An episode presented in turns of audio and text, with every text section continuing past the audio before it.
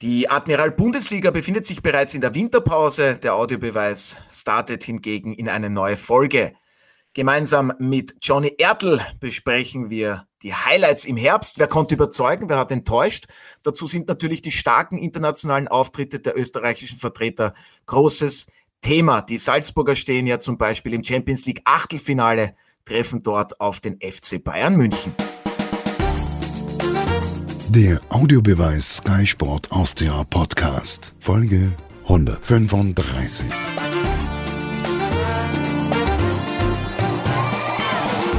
Ich begrüße Sie zu einer neuen Folge von der Audiobeweis auf Sky Sport Austria. Martin Konrad, Sky-Experte Alfred Tat und meine Wenigkeit Otto Rosenauer haben uns heute Verstärkung in Form eines ehemaligen österreichischen Nationalteamspielers, einer Crystal Palace-Legende und einem weiteren absoluten Fußballfachmann geholt. Die Rede ist von Johnny Ertl. Hallo und herzlich willkommen. Vielen Dank fürs Zeitnehmen. Wir freuen uns, dass du heute dabei bist. Danke, Otto, für die Einleitung und für diese schönen Worte. Ja. Meine Zeit in England hat mich wirklich geprägt, das stimmt. Ja, da werden so wir dann auch noch... über mich noch nie gesprochen. Das muss ich jetzt gleich einmal erwähnen. Ja? Und über den Alfred auch nicht, Otto. Könnte ja. so eine Einleitung machen über den Alfred. Ich werde mir was überlegen, aber natürlich Bitte. beste Grüß, Grüße auch an dich und an Alfred. Ja, und ich hoffe, ihr habt nicht zu viel Weihnachtskekse gegessen, weil Alfred, ich muss zugeben, deine selbstgemachten, die sind ganz einfach großartig. Ja, ja, sehr gerne. Und das Kompliment reiche ich weiter an den Herrn Witzigmann, weil ich habe mir von dem natürlich ein paar Rezepte abgeschaut. Ja, die sind wirklich ganz toll. Also, 18 Runden sind in der Admiral Bundesliga absolviert. Die österreichischen Teams befinden sich bereits in der Winterpause. Wenig überraschend werden jetzt viele sagen, äh, überwintern. Die Salzburger als Tabellenführer haben 14 Punkte Vorsprung vor Sturm Graz und dem WRC. Johnny, warum sind die Salzburger ja auch in dieser Saison mit einem neuen und vor allem jungen Trainer und auch einer sehr jungen Mannschaft in der Liga so dominant aufgetreten? Ja, also das Gesamtkonstrukt bei den Salzburger, das stimmt einfach. Und mit Leisle ist einfach ein Trainer auch gekommen, der die Mannschaft kennt, der die jungen Spieler mitbegleitet hat über so viele Jahre, der diese Philosophie und DNA richtig gut wieder verkörpert, der einen unglaublich guten Zugang hat, sympathisch rüberkommt bei jedem Interview, ist ein richtig guter Inhalt dabei, ähm, ist fokussiert, hat einen Drive, äh, mir gefällt er extrem gut und diese Linie zieht sich auch durch die gesamte Mannschaft durch. Also wie sie auch reinkommen ist in die Champions League eben über Brøndby eben und dann den Drive einfach mitgenommen hat in die Bundesliga. Es war ein Monat da, das vielleicht etwas schlechter war. Wir wissen es, das war Ende Oktober bis Ende November. Austria Klagenfurter Ausrutscher und ein bisschen, die Jungen haben ein bisschen Luft lassen, aber im Grunde genommen ist einfach Salzburg das Maß aller Dinge. Das hat man auch gesehen mit einem historischen Erfolg für Österreich, Aufstieg ähm, in der Champions League und das ist schon großartig. Das muss man ihnen wirklich hoch anrechnen. Aber was hast du dir im Sommer gedacht? Da gab es ja auch ein paar Stimmen, die gemeint haben, naja, Matthias Jeißle, der verfügt noch nicht über genügend Erfahrung im Profibereich, fast noch überhaupt keine. Dann die Mannschaft, da gab es wieder viel Veränderungen, hat sich jetzt dann aber trotzdem überrascht, wie sie aufgetreten sind, auch in Verbindung mit diesen Rückschlägen. Das war ja auch fast zu erwarten. Ja, es war zu erwarten, aber trotzdem bei Salzburg, wenn man als Trainer anfängt, da hat man mit sehr viel Demut immer zu tun. Und äh, diese Kultur hat für mich der ähm, Marco Rose hineingebracht, vor ein paar Jahren, wie einfach Salzburg in der Europa League so stark war. Nach jedem Interview kann ich mich erinnern, hat er immer gesagt, okay, sie gewonnen im Viertelfinale, im Halbfinale und dann hat er immer gesagt, wir spielen nächste Runde gegen Mattersburg oder gegen einen anderen. Und du denkst, es gibt's ja nicht. Die fliegen hoch, Viertelfinale gewinnen, sind sie im Halbfinale von der Europa League. Und er hat diese Demut so stark reingebracht in den Verein, ähm, das für mich bis jetzt prägend ist, aus, auch unter Jeisle. Das merkst du bei jedem Satz, was er einfach sagt. Und für mich ist es wenig überraschend, weil wenn du bei Red Bull bei diesem Konzept und bei der Struktur arbeitest, ähm, dann musst du unten anfangen und du arbeitest hinauf und du musst leben für das. Ähm, nicht umsonst, weißt du, Beigler, wir kennen ihn, ist jetzt unten in der Akademie, was der wird auch herangezogen, natürlich hat er viel starke inhaltliche Werte und solche Sachen.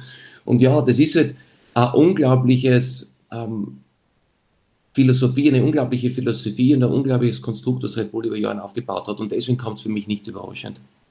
Alfred, du hast hier im Podcast längst deine damals getätigten Aussagen in Richtung der Salzburger auch mit Matthias Jeißle erörtert, genauer erklärt. Wie groß ist der Anteil des 33-jährigen deutschen Cheftrainers am Erfolg der Bullen? Und stimmst du auch Johnny zu?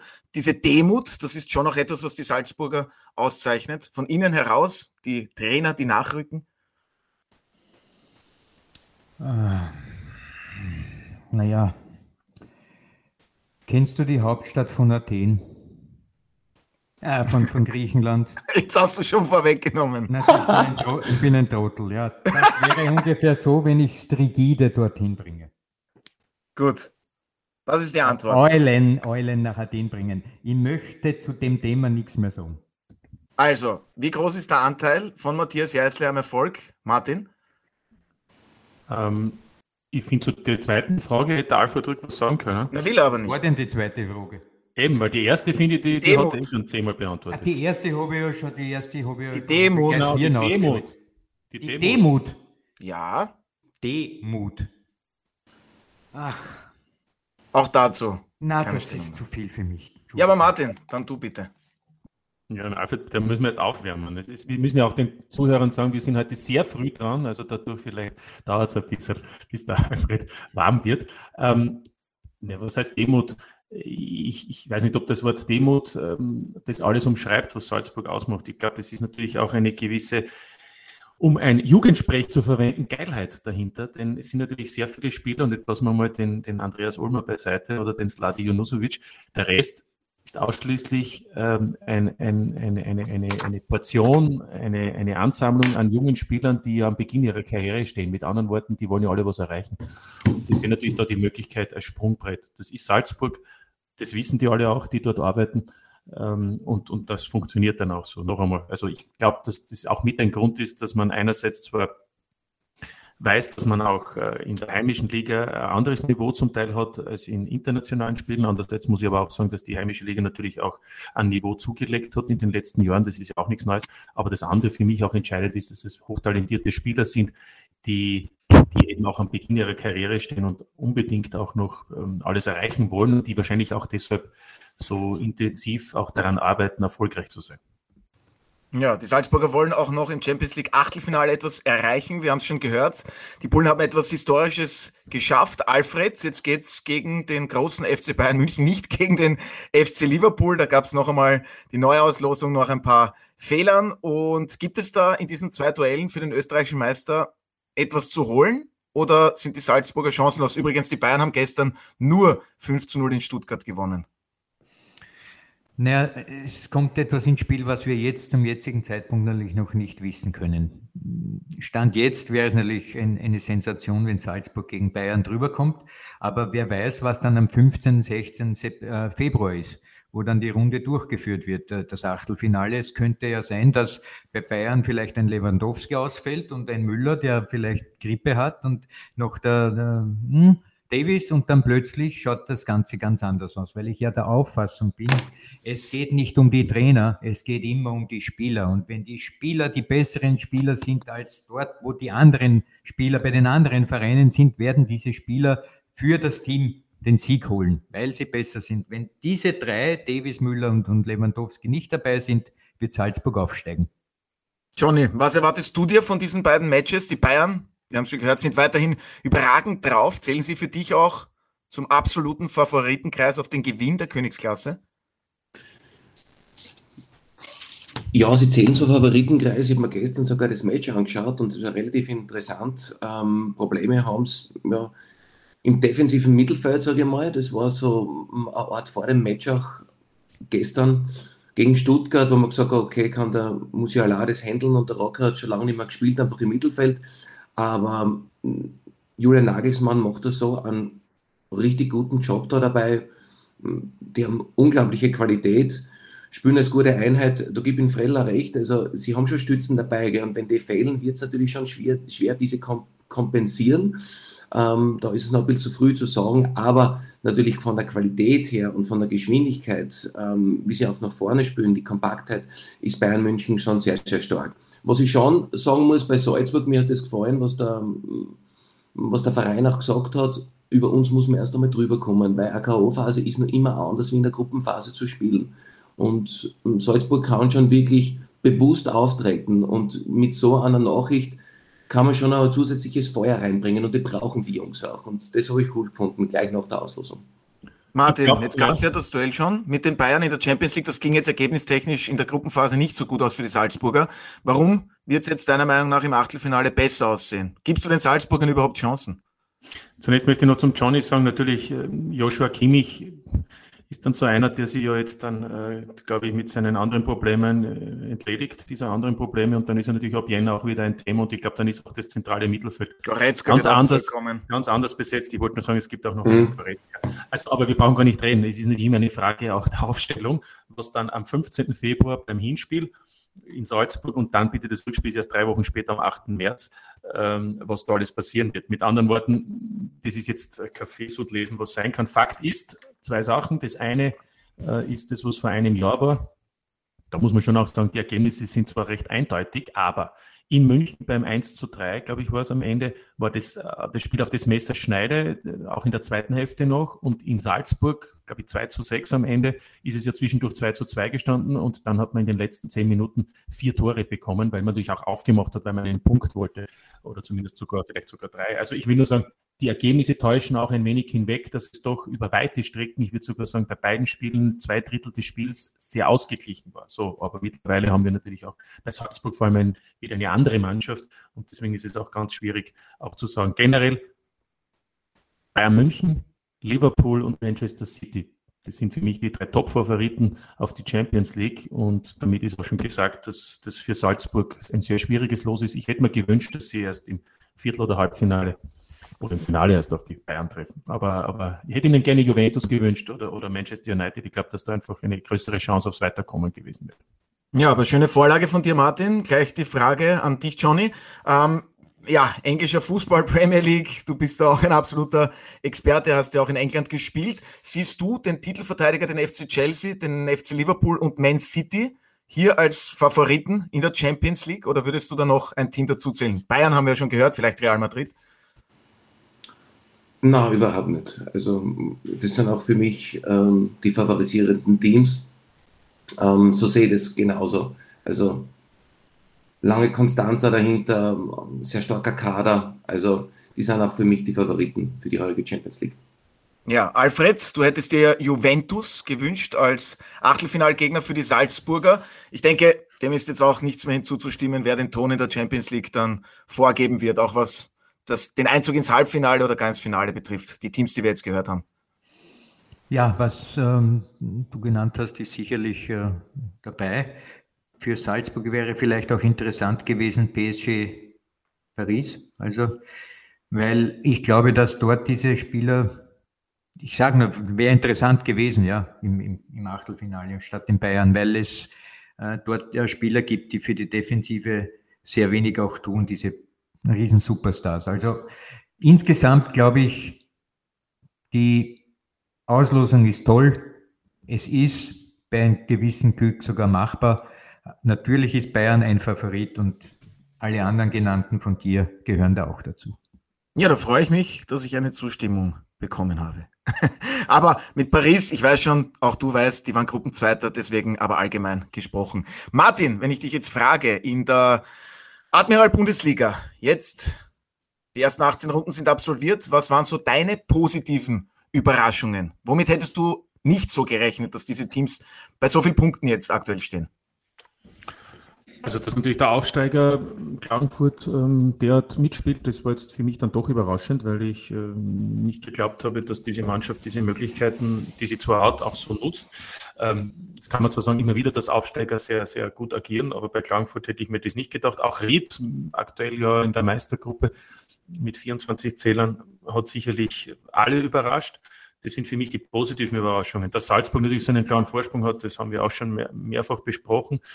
Äh, und das ist für mich eigentlich, das sind für mich die positiven Überraschungen. Ich glaube, es gibt dann eher so zwei, drei Vereine, wo man wahrscheinlich sagen kann, da hätte man sich mehr erwartet. Ich glaube, dass Sturm und Wolfsberg in dieser Liga spielen, das war für mich weniger überraschend, weil ich doch der Meinung bin, dass bei Sturm ja die Qualität sogar noch höher wurde nach äh, der letzten Saison, jetzt was das spielerische Niveau betrifft. Und bei Wolfsberg gilt ja Ähnliches. Ähm, Wobei man da schon auch sagen kann, diese sattliche und stattliche Anzahl an 31 Zählern hat es ja für den WRC noch nie gegeben. Äh, man kann auch sagen, die, die Kärnten haben das, die Lavantal haben das ganz gut genutzt, dass man auch äh, nicht im Europacup gespielt hat im Herbst. Ja, Johnny, die beiden Kärntner Teams als positive Überraschungen, gut, da wäre jetzt vielleicht nicht so, aber die SV Ried, der Martin hat das recht gut zusammengefasst bisher mit den positiven Überraschungen, oder nicht? Ja, schon. Also wenn man auf die Tabelle schaut, ähm, fällt einem sofort auf, okay, was macht jetzt Kärnten so weit oben ne, mit beiden Vereinen, vor allem Peter, einfach was er gemacht hat mit dem Aufstieg und ja, wie er das macht ähm, bei, bei Klagenfurt. Ähm, ich würde sagen, der WAC, vor allem die letzten zehn Spiele, geben ihnen wirklich recht. Also sind super in Form, eine Niederlage, auch unentschieden und haben den Schwung so richtig mitgenommen. Am Anfang hat es ein bisschen kappert, aber trotzdem, sie haben sich wieder etabliert mit einem unglaublichen Teamgeist mit einem guten Mannschaftsgefüge. Und Sturm Graz, weil ich natürlich ja da sehr nah bin bei dem Verein, äh, war so, dass sie sehr gut gestartet sind und da natürlich durch hm, verschiedene Aspekte, auch Corona-bedingt, ein bisschen den Anschluss verloren haben. Es war eine Crunch-Partie gegen Alltag, wo es unbedingt gewinnen haben müssen. Jetzt gegen Ende wieder ein Sieg, was natürlich gut ist, über die Winterpause zu kommen für die letzten vier Spiele.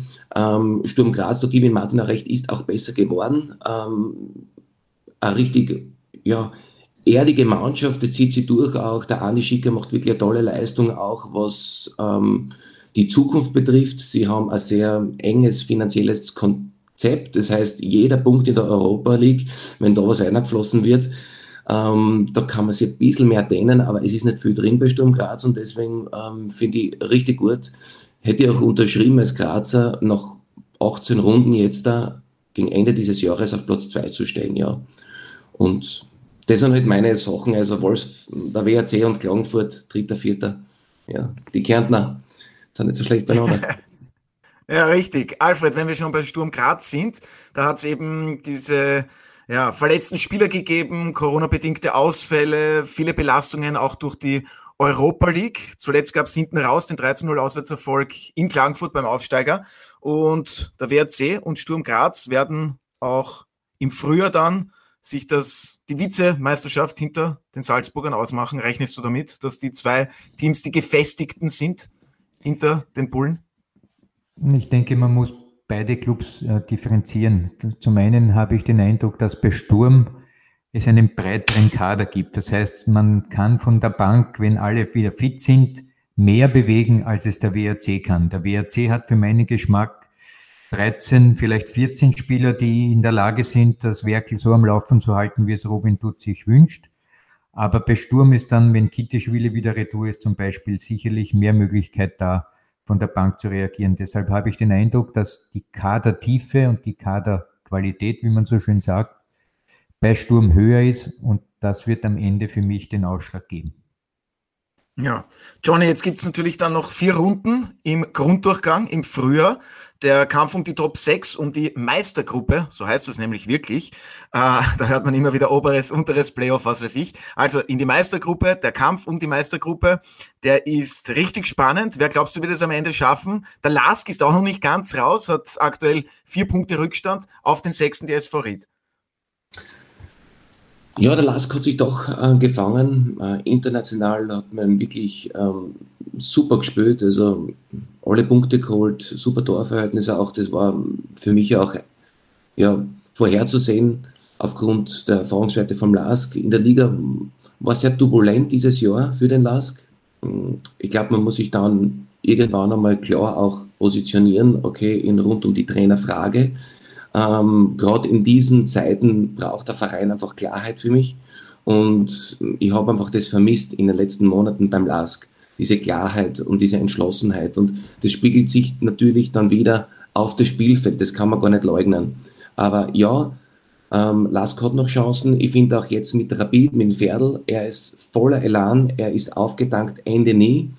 Ähm, es war eine längere Periode über jetzt ja mehr als ein halbes Jahr, wo er jetzt da sicher mal fallen hat lassen können, ein bisschen. Äh, der Pferdl war neuen Input sammelt, er war im Ausland und solche Sachen und ähm, seine Vergangenheit bei Rapid kennt auch jeder.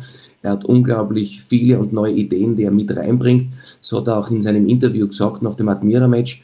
Ähm, Rapid wird sich da sicher positionieren in der oberen Hälfte. Und bei der Austria ist es halt so, da bin ich schon gespannt. Ich wünsche es mir für die Austria, dass sie oben ist. Dann wird es ganz interessant. Dann haben wir ein Wiener Derby im oberen in der, in der Meisterschaftsgruppe.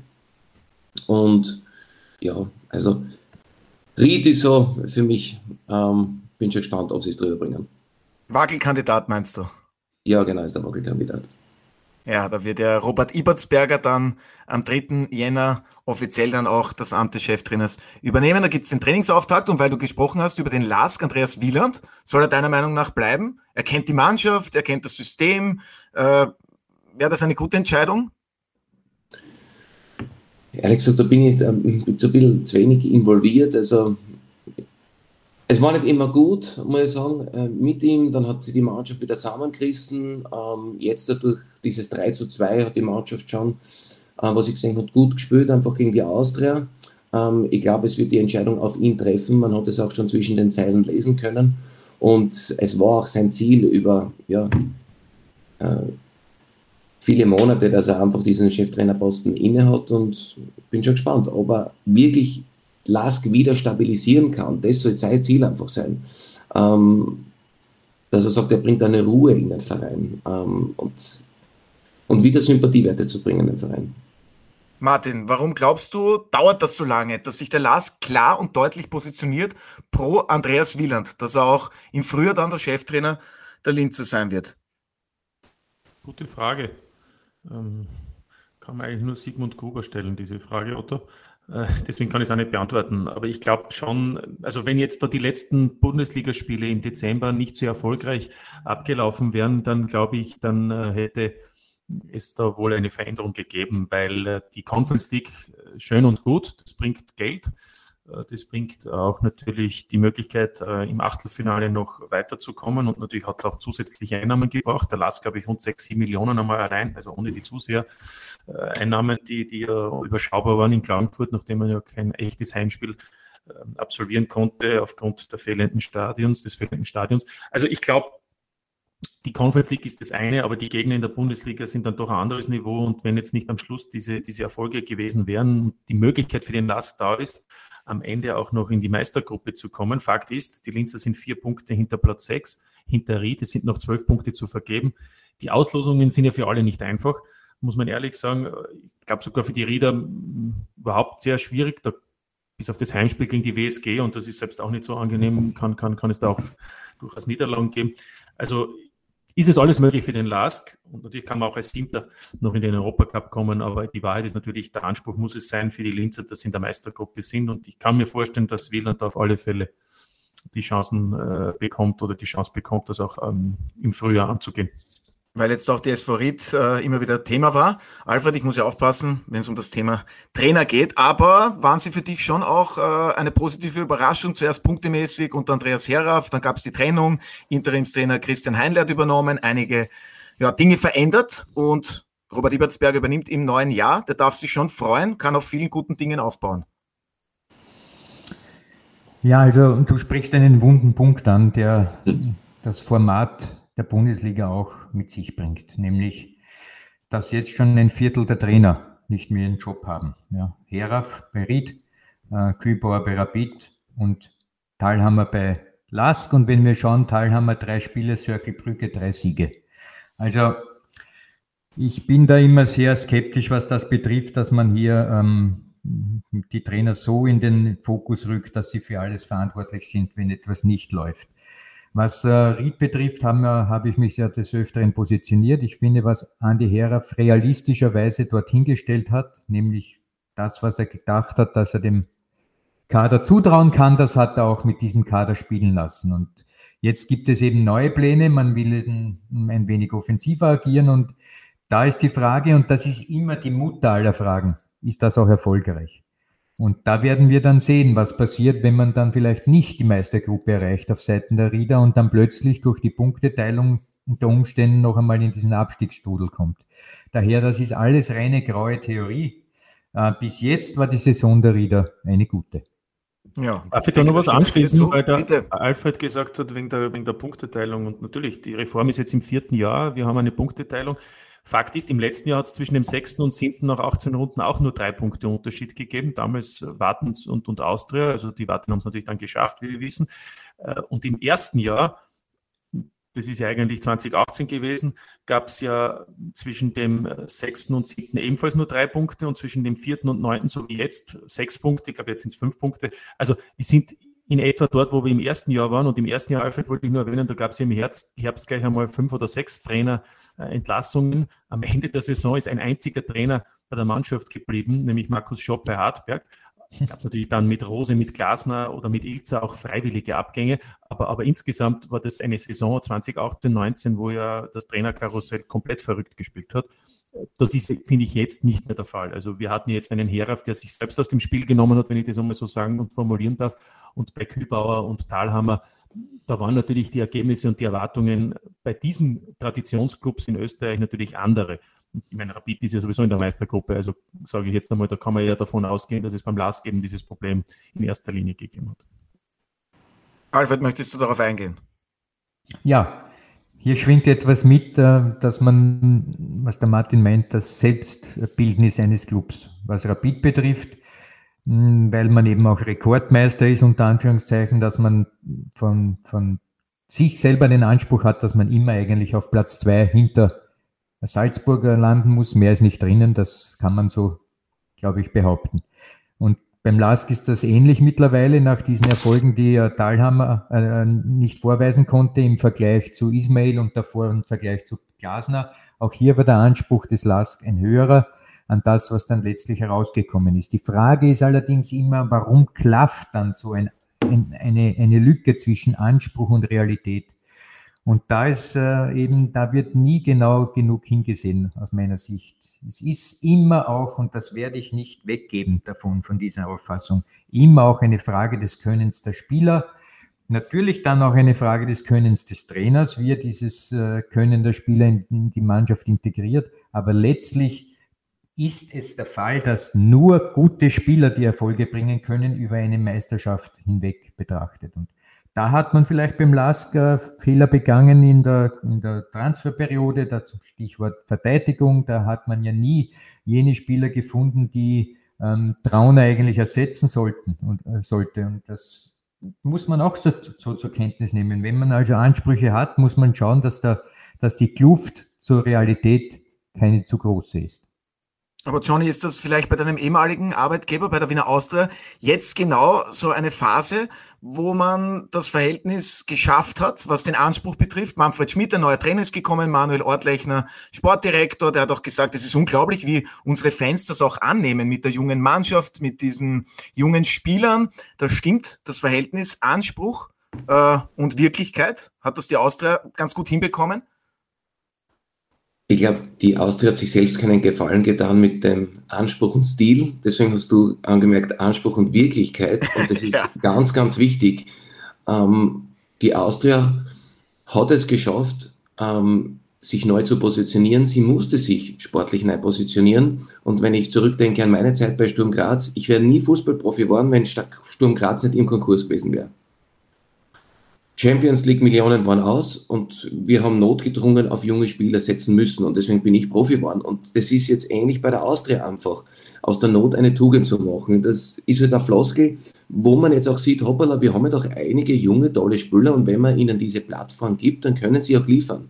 Es wird vielleicht ein schwerer, harter Weg, aber wenn alle dahinter stehen und wenn man das klar kommuniziert, ist dieser Weg möglich. Ich habe mir wirklich Sorgen gemacht um die Austria zu Beginn. Blick, wenn ich mich erinnere, das Match das war nicht ganz leicht zu Beginn. Und dann natürlich Insignia, wie das Ganze herumgeschwungen ist, aus wirtschaftlicher Sicht. Aber ihr wusst, da entstehen große Chancen. Und die Altlasten schwingen auch noch mit, jetzt dann mit der Übergabe und so. Also ähm, man hat schon die richtigen Schritte auch gesetzt, Step by Step. Aber es ist noch ein langer Weg äh, für die Austria. Aber umso mehr freut es mir einfach, dass wieder junge Talente einfach kommen und die Plattform einfach nutzen ne, und das wirklich auch unter Beweis stehen. An dieser Stelle habe ich noch einen kulinarischen Tipp für Sie und der lautet Hello Fresh. Es geht ganz einfach. Ich habe es selbst schon probiert. Man bestellt eine Box, gibt an, für wie viele Personen, wählt die Gerichte und wann man die Zutaten dafür erhalten möchte. Es geht wirklich schnell und hat toll geschmeckt. Bei Hello Fresh erhalten Sie alles, was Sie zum Kochen brauchen und zwar direkt vor die Haustür geliefert. Das Gute daran ist, es ist unglaublich abwechslungsreich. Es gibt eine Menge an Rezeptideen, auch für Vegetarier, Veganer etc. Es bleibt auch nichts übrig, weil für die genau richtige Anzahl an Personen geliefert wird. HelloFresh verpflichtet sich dazu, 100 Prozent seiner direkten Emissionen zu kompensieren. Ich kann Ihnen das Ganze wirklich nur wärmstens empfehlen. Probieren Sie HelloFresh aus, dann lassen Sie es sich gut schmecken und mit dem Gutscheincode DAB erhalten Neukunden je nach Boxgröße einen Rabatt von bis zu 80 Euro. Also Einfach und schnell registrieren, Kochbox und Gerichte auswählen, diese bestellen mit dem Gutscheincode DAB und damit Geld sparen. Alle Infos dazu finden Sie in den Show Notes. Ja, Marc Janko hat es im vergangenen Podcast angesprochen. Er findet das eigentlich schade, dass Vereine ja immer, wenn es fünf vor zwölf ist, dann oft erst auf die eigenen Talente aus dem Nachwuchs setzen. Soran Barasic hat auch gemeint, ja, den Vorwurf müssen wir uns vielleicht gefallen lassen, dass wir Talente haben, aber sie dann erst eingesetzt haben, als es vielleicht dann schon gar nicht mehr anders möglich war. Ja. Ist genau das, das, was dich vielleicht auch stört, dass, dass du sagst, äh, gebt doch den, den, den, den Nachwuchshoffnungen beziehungsweise den Talenten schon früher die Möglichkeit, sich zu beweisen, vertraut ihnen?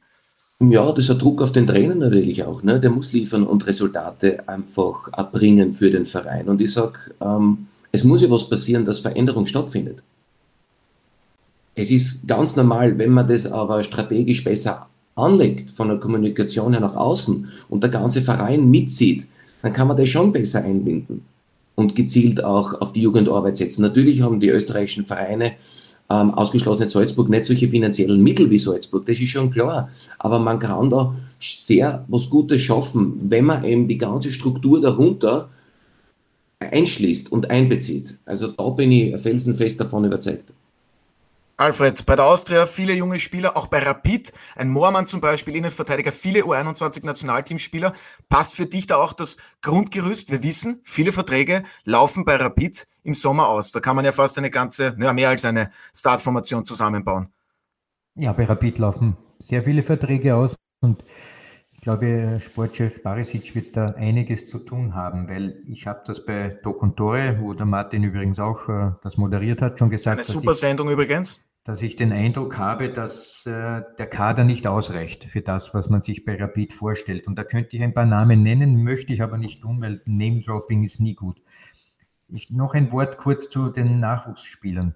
Äh, ich habe immer noch äh, große Skepsis in die Richtung, allgemein von allen Vereinen, was wird dort eigentlich äh, investiert in den Nachwuchs, dass Spieler herauskommen? Weil ich den Eindruck habe, bei vielen Clubs kann das doch nicht wahr sein, dass man nicht zum Beispiel einen rechten Verteidiger oder einen zentralen Mittelfeldspieler ähm, aus dem Nachwuchs herauskriegt, der dann ähm, spielen kann. Das heißt, für mich ist ein großes Problem auch die Philosophie im Nachwuchsbereich. Und vor allem auch im körperlichen Bereich sehe ich ja oft nur Händel mehr umrennen und keine, keine akzentuierten Spieler, die also schon einen muskulären, äh, ausgeprägten Körper haben. Also in, im Scouting, im Nachwuchs beziehungsweise in der Nachwuchsarbeit selbst dann auf höherem Niveau im Bereich 17, 18, da, da fehlt mir noch einiges an Weitsicht und Weitblick bei den Clubs. Gut, bei Rapid sind jetzt ein paar Namen genannt worden. Trotzdem verstecken sich im Kader immer noch Spieler, wo ich mir denke, was, wie kann das sein? Das sind Spieler, die sind am Ende ihrer ihres Könnens eigentlich angelangt, äh, ihres Leistungsvermögens und spielen bei Rapid, obwohl sie mh, keinen Absprung mehr sehen. Das ist ja das Geheimnis, was wir eingangs gesehen haben bei Salzburg oder gehört haben vorhin, dass die Spieler alle brennen, weil die wollen noch irgendwo hin. Bei Rapid sind allerdings Spieler, von denen da gibt es keinen höheren Verein mehr, wo sie hingehen können. Da wird keine zweite Liga in Deutschland anklopfen oder ein anderer Verein in Österreich, der ja schon ein Abstieg wäre, außer es wäre Salzburg. Daher der Kader bei Rapid muss auch so aufgeforstet werden, dass hoffnungsvolle Nachwuchsspieler da sind und Spieler, die noch in jungen Jahren stecken und damit eine Perspektive haben, noch einen Wechsel in das Ausland zu machen. Und wenn du jetzt da hineinschaust, da sehe ich gerade Grül in diese Richtung, vielleicht Aiwu. Und die jungen Moormann und Querfeld, die müssen ja noch ihre hm, Sporen erst verdienen. Das heißt, diese, dieser Mittelbau, wie ich jetzt gesagt habe, Aiwu ist auch noch ein Junge eigentlich, aber Grül mit 23, da wünsche ich mir mehr bei Rapid.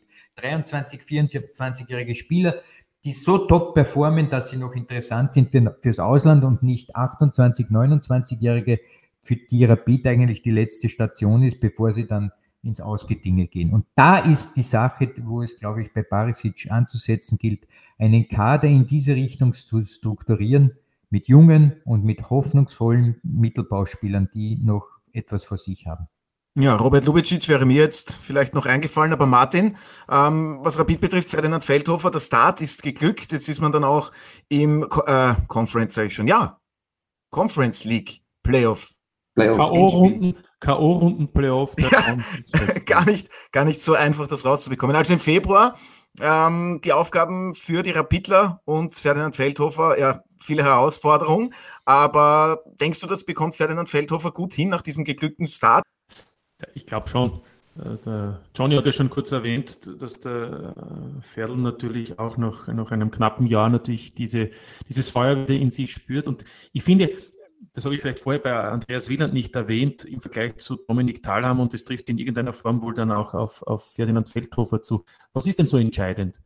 in so einer Phase, wenn man eine Mannschaft während der Saison übernimmt, dass diese, dass die Zahl der Unzufriedenen, die es in einer Mannschaft ja immer gibt, aber die gerade beim LASK zum Beispiel sehr hoch war und bei Rapid auch, dass es dass man versucht, als neuer Trainer diese Zahl natürlich zu reduzieren. Also, dass man moderiert. Da sind wir wieder beim Punkt. Otto, du moderierst hier hervorragend den Podcast und es geht eben Vielen darum, Dank. dass man als Trainer auch versucht, eben die Spieler mitzunehmen. Und ich glaube, das ist dem Andreas Wieland ganz gut gelungen und deswegen glaube ich eben auch, dass er auf alle Fälle weitermachen wird. Und das gilt dann wohl auch eben für den, für den Ferdinand Feldhofer, der da sicherlich auch gelernt hat aus seiner Zeit beim WAC, wo es ja für ihn auch nicht immer einfach war, weil da natürlich auch gestandene Spieler dabei waren und weil er da auch gesehen hat, er muss vielleicht noch zugänglicher sein, er muss vielleicht auch mehr die Kommunikation suchen und das wünsche ich ihm und ich glaube, das kann er. Und dann ist es natürlich auch einfacher. Und sein Vorgänger, der Didi Küper, ist natürlich auch einer, der ja von sich überzeugt war, aber der gerade in diesen Bereichen auch nicht seine ganz großen Stärken hat, wenn es darum geht, vielleicht Unzufriedene ein bisschen zufriedener zu machen. Und, und möglicherweise ist es diese Möglichkeit, die der Viertel da auch sieht. Fakt ist, es ist keine einfache Zeit, egal ob es Tottenham ist oder Vitesse. Ich würde mal sagen, der Europacup ist, ist, ist Bonus, Bonus. Aber die Wahrheit ist, ist natürlich die Meisterschaft. Und da geht natürlich darum, dass man erstens erfolgreich ist und zweitens, und da bin ich dann noch beim Alfred, Natürlich hat der Ferdl Feldhofer die Aufgabe auch bekommen, weil eben 15 Verträge auslaufen, dass er natürlich den Kader so verändert, dass man dann ab Sommer natürlich eine andere Mannschaft sieht. Fakt ist, er kann nicht im Frühjahr einfach nur testen, sondern er muss auch im Frühjahr noch funktionieren. Und das ist eigentlich die große Herausforderung. Aber dann sehen wir natürlich eine Mannschaft, die dann schon mehr das Gesicht eines Trainers auch verkörpern wird. Und zu guter Letzt wollte ich noch sagen, wenn der Leo Greimel sich nicht verletzt hätte, das wäre für mich auch einer, obwohl er jung ist, der wahrscheinlich diesen nächsten Schritt gemacht hätte. Ja, Johnny, egal ob äh, Tottenham oder Vitesse Arnheim, Hauptsache Admiral Bundesliga, kann man es so zusammenfassen für Ferdinand Feldhofer und Rapid? Ja, der Fokus ist sicher auf der, ähm, auf der Bundesliga, das ist ganz klar für den Pferdl. Und alle Punkte, die jetzt angesprochen sind, unterstreiche ich auch, dass er gelernt hat aus seiner Vergangenheit, aus dem WRC, wie er mit der Mannschaft umgeht, jetzt da, nach dem Winter. Das wird ein wesentlicher Punkt sein. Ähm, vor allem kann man erinnern, damals wie mit dem Lindy das war, da hat er gewechselt, eben gegen St. Pölten war der Lindy jetzt nicht in der Startaufstellung, dann hat schon Kassen Majestätsbeleidigung und dann hat das Ganze angefangen, da das ganze Radl. Und aus dem ist man dann nicht mehr so richtig rausgekommen aus dem Frühjahr. Ähm, Zugang zur Mannschaft wird er sicher einen guten haben. Ähm, alles, was Europa Cup betrifft und jetzt vor allem in der Playoff gegen Tottenham hat er schon gespielt. Er kennt den Verein und Vitesse Arnheim wäre interessant. Thomas Letsch ist natürlich da, wir kennen ihn aus Österreich. Stehen gut da, hat seinen Vertrag verlängert bis 2023, ähm, macht einen wirklich guten Job in Holland und es wäre natürlich gut, wenn die Kasse von Rapid sicherlich was einfließt an finanziellen Mitteln, weil ich glaube, Martin, du hast es angesprochen, das sind wirklich 7 Millionen, was der Lask heuer allein eben in dieser Conference League neu formierten Liga eben äh, ja, ins Geldbeutel gekriegt hat. Und das ist nicht zu unterschätzen und das war sicherlich mehr wie Sturm Graz jetzt oder eben Rapid in ihrer ähm, in der Europa League. Ja, da haben wir jetzt viel über Teams gesprochen, positive Überraschungen und auch Teams, die international dabei waren. Jetzt gibt's natürlich die andere Seite, Mannschaften, bei denen es nicht nach Wunsch äh, läuft bzw. gelaufen ist. Alfred die Altacher überwintern als letzter mit drei Punkten Rückstand auf die Admira. Womit rechnest du im Winter? Klar, die Offensive muss verstärkt werden. Das Team von Damir Kanadi hat gerade erst einmal zehn Treffer erzielt. Bei allem nötigen Respekt, das ist unterirdisch. Ähm, rechnest du auch damit, dass sich auf dem Trainersektor etwas tun wird bei den Voradelbergern? Ähm, das ist ein äh, sehr interessanter Verein, Alltag. Man hat in der letzten Saison äh, den Trainer, der dort am Werken war, der Holländer, ich habe den Namen vergessen, weil ich ja Löcher im Hirn habe. Wer war das, Martin? Vor Alex Pastor. Ja, genau, Alex Pastor weggetan und hat in der letzten Sekunde sozusagen mit Damir Kanadi dann den Abstieg auch abgewendet, weil es hat der Hut wirklich lichterloh gebrannt. Das heißt, Damir, Damir Kanadi kann Abstiegskampf. Dass man jetzt Kampf gegen den Abstieg. Genau. Das ist das Gleiche. Ja. Die, die Tatsache ist allerdings eine. Wenn es darum geht, mehr herauszuholen aus einem Team, als nur gegen den Abzug, Abstieg zu spielen, kommt etwas in, wieder ins Tragen, was ich eh immer schon sage, kommt es auf die Spieler drauf an. Und da muss man dann wirklich sagen, da ist der Kader der Altacher in dieser Hinsicht am dünnsten, aus meiner Sicht. Da sind die Spieler drin, die verglichen mit allen anderen am wenigsten können. Verglichen auch mit Admira, da sehe ich einige Spieler, die ein Können haben, das durchaus für höhere Aufgaben reich, reich, äh, reichen könnte. Bei Alltags gibt es auch eins, zwei, aber der große Schnitt sozusagen gibt einfach nicht mehr her. Daher, es wäre für Alltag fatal, etwas sich von etwas blenden zu lassen, nämlich zu glauben, dass das Team besser ist als der Tabellenplatz. Das ist nicht der Fall. So, würde man jetzt den Trainer wechseln, brauchst du aber jemand, der Abstiegskampf kann, also Kampf gegen den Abstieg, wie du sagst. So, kannst du, kannst du mir gar einen Namen verraten, wer das sein soll? Ja, ich, ich bin hier nur Moderator, ich bin kein Experte. Dann, dann könnte das vielleicht Johnny, kannst du mir einen Namen verraten, der Abstiegskampf oder Kampf gegen den Abstieg kann? Ich bin jetzt gerade mein ganzes Telefon durchgegangen, Fredel, und ich kann wirklich, ich, ich, kann schwer einen finden, muss ich sagen, der, der zur Zeit da. Hast du alle Trainer eingespeichert? Wenn ich jetzt kurz anrufen kann. Bin ich da auch drin in dem Speicher? aber, aber, Alfred, vielleicht Andreas Heraff. Ah, siehst du, wird der Johnny. Äh, warum hast du den Heraff nicht drinnen in deinem Speicher? Hm? Der hat die Nummer nicht gegeben. Die Nummer hat er mir nicht gegeben, genau. Nein, aber Spaß beiseite. Ja, also ich wäre es nicht sehr sinnvoll, angesichts der Kaderqualität und Qualität, das stützt mir ja immer die Haare auf. Ich möchte vom Können sprechen. Also vom Können des Kaders und der Spieler, die da drinnen sind, jetzt einen Trainer zu holen, der dann Abstiegskampf zu bestreiten hat, der aber keine Erfahrung hat darin. Daher, daher wäre ein Trainerwechsel für Alltag nicht sinnvoll. Johnny, stimmst du zu? Wie siehst du die aktuelle Situation bei den Altachern jetzt abgesehen davon, dass da natürlich sehr viel Luft nach oben ist, was das Punkte sammeln und Tore erzielen betrifft? Ja, es ist ja ein Spiegelbild auch der derzeitigen Lage. Bekommt man wieder ein spätes Tor und verliert ähm, vor Weihnachten äh, wieder das letzte Match. In Alltag Trainerdiskussion finde ich, dass er das kann. Ja, er kann einen Abstieg. Du darfst nicht vergessen, es gibt wieder eine Punkteteilung. Ähm, ich finde, was wir früher auch diskutiert haben über den Modus eben unserer Liga, wie der sich verändert hat. Du siehst ja auch diese gewissen Phasen, wo man sagt, macht es jetzt wirklich Sinn, dass man diesen Trainer eben tauscht? Man hat jetzt noch vier Spiele, schaut man dann die Punkteteilung, wo steht man? Kann man noch äh, die Mannschaft motivieren? Ähm, bringt man sie wieder aus einer Talfahrt richtig raus? Also die Phasen einer Meisterschaft haben sich richtig verändert einfach durch den neuen Modus und bringt auch sehr viel Lebendigkeit rein, finde ich. Und auch eine neue Struktur des Managements, finde ich. Man muss einfach kurzfristig sagen, hoppala, jetzt sind wir gar nicht mehr so weit weg, wir sind eigentlich relativ knapp beieinander, geben wir noch mehr Gas. Und da heißt es wirklich, die Qualität eines Managers optimal einfach zu nützen, auch den Zugang zur Mannschaft einfach immer wieder neue Adjustierungen zu finden. Und das finde ich so interessant bei dieser Struktur. Ja, also ich möchte noch ergänzen, es ist natürlich heuer auch oder in dieser Saison ein bisschen anders. Nach dem Grunddurchgang war ja zuletzt dann auch auf die Meisterschaftspause, weil Länderspiele waren. Das ist diesmal nicht mhm. der Fall. Diesmal ist nach der 22. Runde die Punkteteilung. Der Finaldurchgang beginnt mit zwei Spieltagen und danach ist Ende März, wo es dann eben wieder zwei Wochen eine Pause gibt, weil eben die sogenannten WM-Playoffs aus österreichischer Sicht anstehen das ist dann vielleicht auch noch ein Punkt, wo man sagen kann, für die letzten acht Runden könnte man dann noch einmal äh, eine Veränderung durchziehen. Das ist das eine und das andere, was ich noch den Alltag mitgeben möchte, aber das wissen die Herrschaften dort ohnehin auch selbst. Die Frage ist auch immer, im Moment ist man, wenn man es umrechnet, zwei Punkte hinter der Admira. Die Frage ist auch immer, gibt es überhaupt einen Aufsteiger?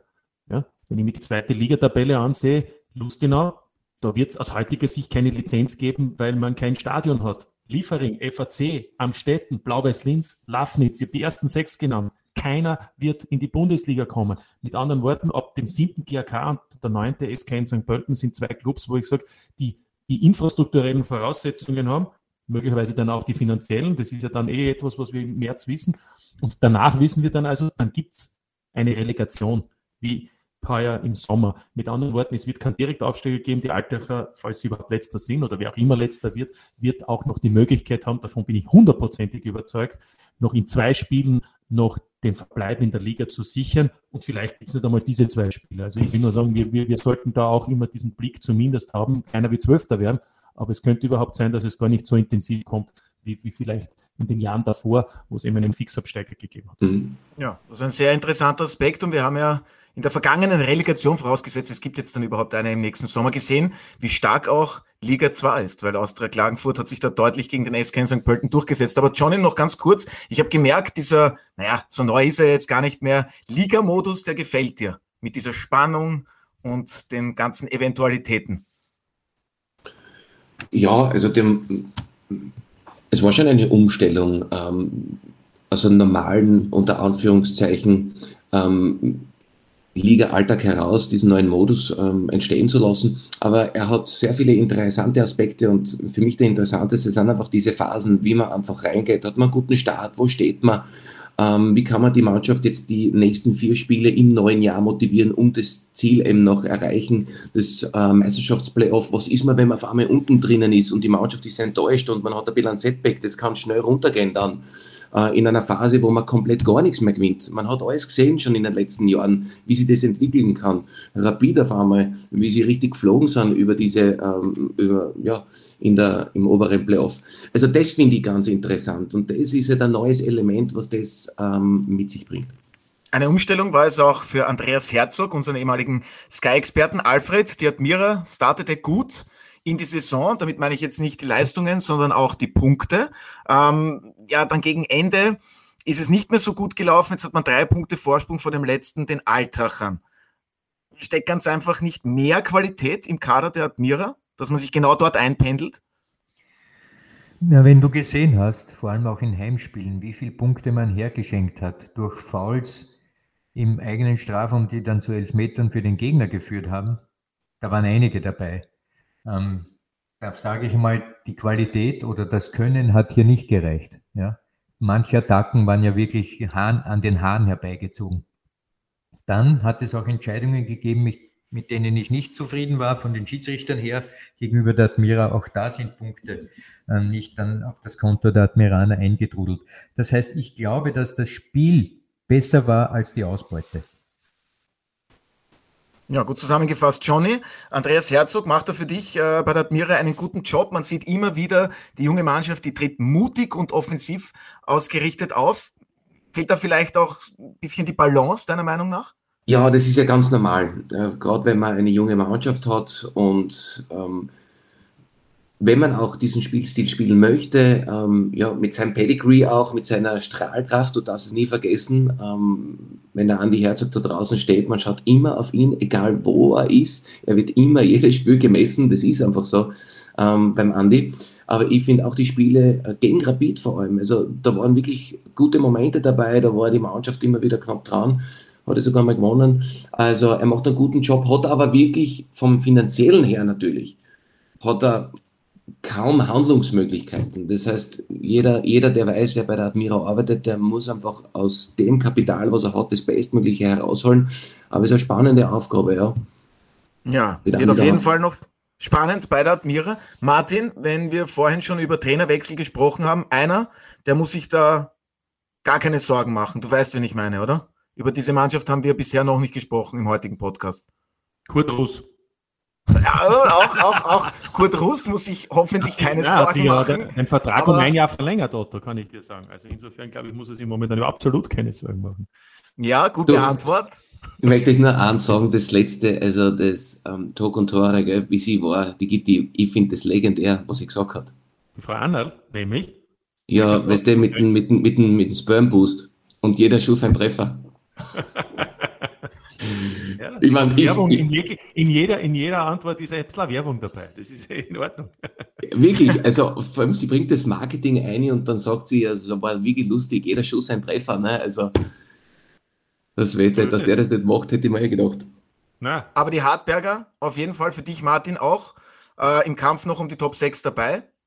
Also Otto, die sind auf alle Fälle dabei, wobei ich glaube, die Wahrscheinlichkeit ist größer, dass sie in der Qualifikationsgruppe sind und natürlich geht es darum, das ist dann nicht eng genug, aber natürlich geht es bei den Hardbergern immer in erster Linie um den Klassenhalt. Aber du hast mich vorher gefragt, ich finde, diese Frage gilt ähm, bezogen auf Kurt Roos, auf Peter Backward, auf Robin Dutt und auf Christian Ilzer. Das sind für mich äh, vier Trainer, wo ich sage, ähm, da kann passieren, was will im Moment. Die sind der einzige, den ich gemeint habe, der war jetzt nicht dabei, um Gottes Willen. Thomas, Thomas Silberberger. Silberberger. Ja. Liebe Grüße nach Tirol. Das ist ja sowieso, den darf man in der Wertung gar nicht mehr mitnehmen, weil das ist ja egal, was dort passiert. Ja, die können Meister werden, die können absteigen. Thomas Silberberger entscheidet selbst, ob er, ob er sich verändert oder nicht. Also ich glaube, mit, mit Stefan Köck, ich glaube, das ist jetzt äh, etwas, was ohnehin allgemein bekannt ist und was eigentlich zur Grundvoraussetzung gehört, wenn man in Österreich Sportjournalist sein möchte. Ja, aber man darf nicht vergessen, die WSG war vergangene Saison ja die positive Überraschung, die es in die Top 6 noch geschafft hat. Johnny, aus deiner Sicht die Arbeit beim WSG und Hartberg, weil wir diese beiden Teams jetzt noch nicht so wirklich ausführlich besprochen haben? Ja, bei WSG bin ich ein bisschen äh, weiter entfernt. Bei Hartberg ist doch bei mir um Eck. Ähm, ich hätte mir nicht gedacht, dass der Russ Kurtel das so gut macht. Ähm, wirklich überraschend. Hat es wieder zusammengebracht, ähm, dass er da eine homogene Einheit einfach schafft bei Hartberg. Ähm, waren auch für ihn Umstrukturierungen auch da. Letzte Saison, Jürgen ist auch weggegangen, im Prinzip einmal Jürgen war ein ganz wichtiger Bindeglied innerhalb der Mannschaft, ist dann zum Franco gegangen ähm, Schoppi ist ihm weggegangen und ähm, ja, der Kurtel hat diese Erfahrungswerte. Die hat er schon Kaffenberg damals gehabt und die Mannschaft wirklich akzeptiert ihn so, wie er ist und ähm, deswegen ähm, ja, darf man Hartberg fast gar nicht abschreiben, aber ich habe ihnen nicht viel Chancen eingeräumt, muss ich ehrlich sagen, Otto, zu Beginn der, ähm, der Meisterschaft. Aber es ist überraschend, was sie immer wieder zusammenbringen. Warum hast du ihnen nicht mehr zugetraut? Ja, waren auch Abgänge waren da und nach dem Abgang vom, vom Shopper haben wir schon gedacht, er bringt jetzt schon so sehr viel Identität in den Verein, sein eigenes, einfach Struktur. Ähm, war immer sehr, sehr schön, einfach zu sehen, dass das Trainergefüge. Und ich habe mir gedacht, okay, setzen sie jetzt wirklich auf den Kurt Russ oder nicht? Und sie haben das wirklich mutig gemacht, weil er auch den Verein kennt. Und es ist einfach so ein ländlicher Verein, wo das viel mehr zählt, wenn man die Leute einfach kennt und wenn man einen guten Austausch mit ihnen hat. Und das äh, habe ich so das Gefühl, dass in Hartberg das sehr gut passt. Ja, ein Umbruch ist ja auch bei der WSG im Sommer passiert. Alfred, den haben die Entscheidungsträger dort aber wieder einmal, kann man ja sagen, gut hinbekommen. Ja, wir sehen ja, dass es ein Modell gibt bei Vereinen mit geringerem Budget, das äh, auch sehr wichtig ist, dass man Erfolg hat, nämlich kurze Instanzen, äh, Entscheidungswege halt. Es gibt einen Manager und einen Trainer. Und die sind eigentlich die, die das alles entscheiden. Es gibt keinen aufgeblähten Apparat mit noch zusätzlichen Funktionen, die irgendwelche Leute dann begleiten, wie Kaderentwickler oder Chef über die Lizenzspielerabteilung, was es alles gibt.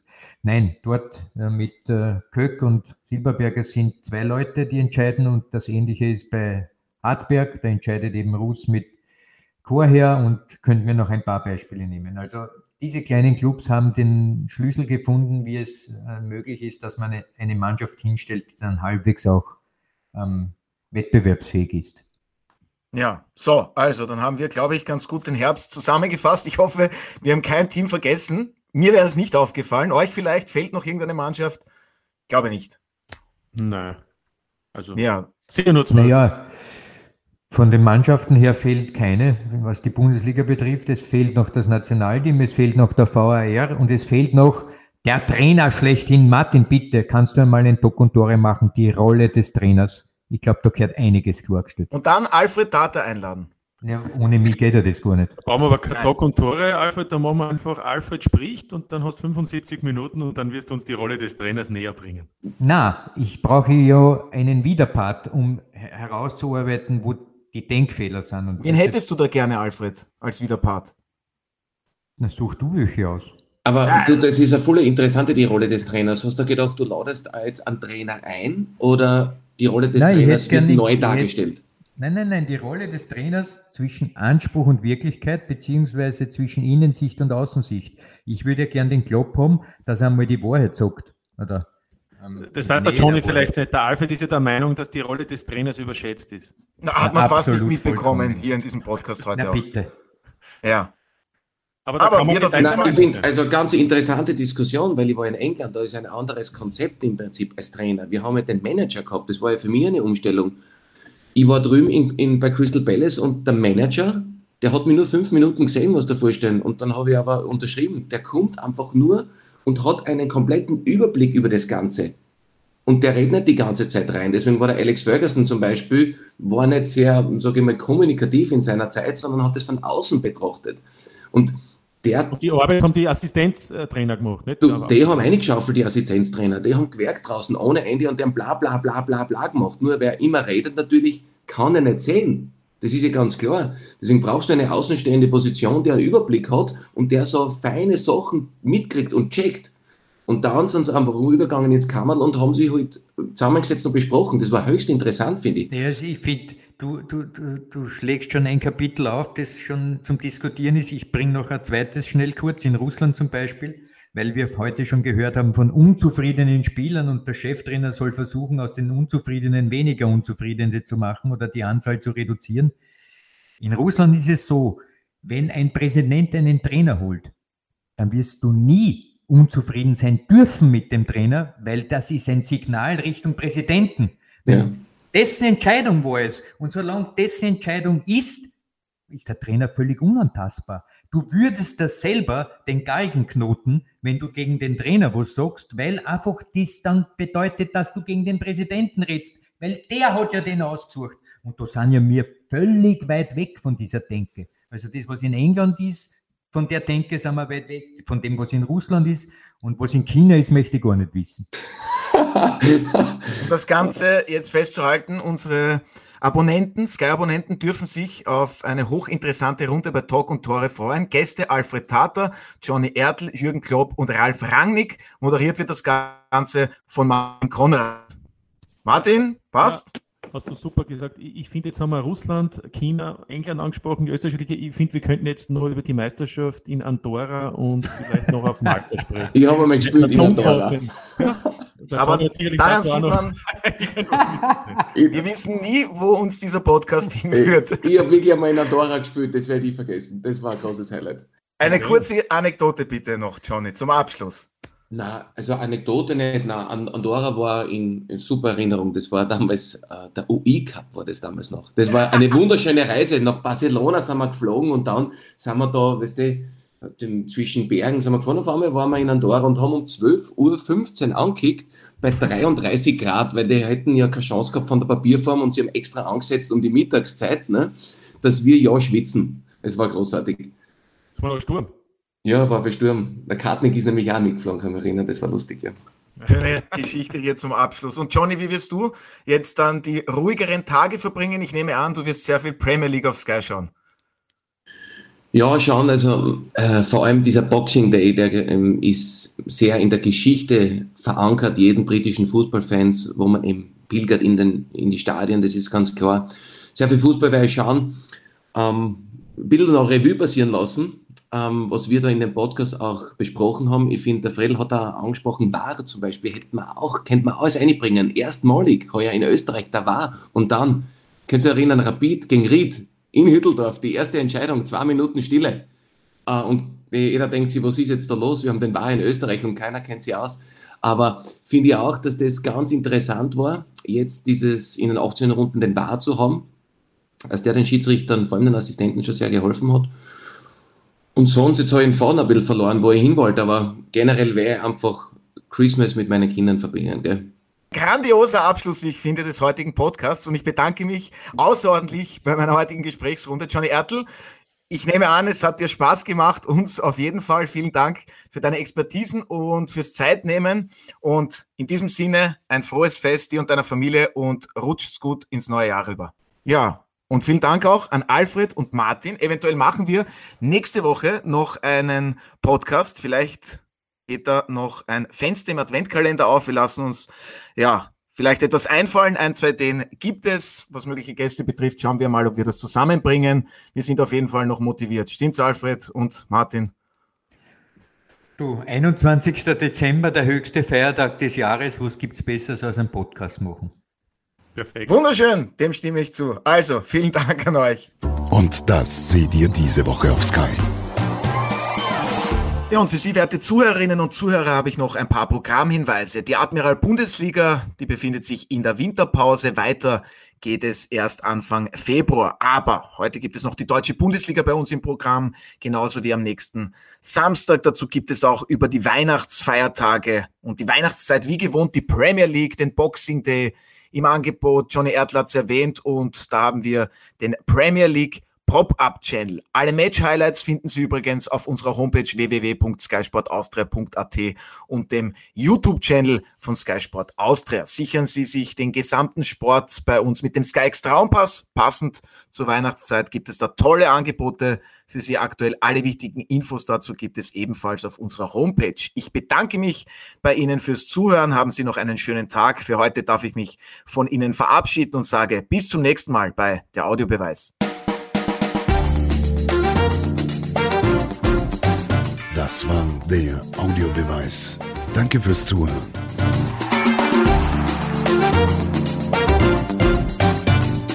Hört auch das nächste Mal wieder rein.